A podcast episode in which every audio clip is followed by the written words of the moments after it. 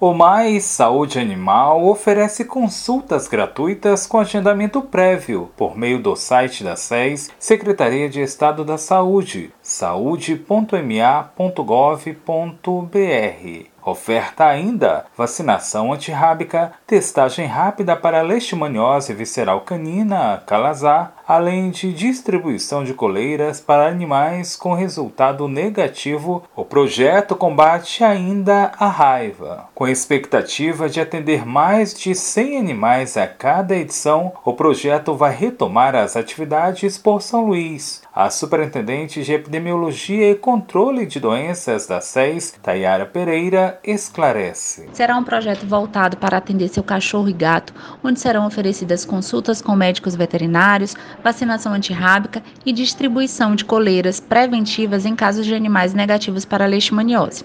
Para isso, você deverá fazer seu atendimento no site saúde.ma.gov.br e cadastrar seu animal. A primeira ação do Mais Saúde Animal está marcada para o dia 24 de julho, no Centro de Ensino Japiaçu, no bairro Anjo da Guarda. O horário de atendimento é de 8 da manhã às 6 da tarde. Da Universidade FM do Maranhão, em São Luís, Borges Júnior.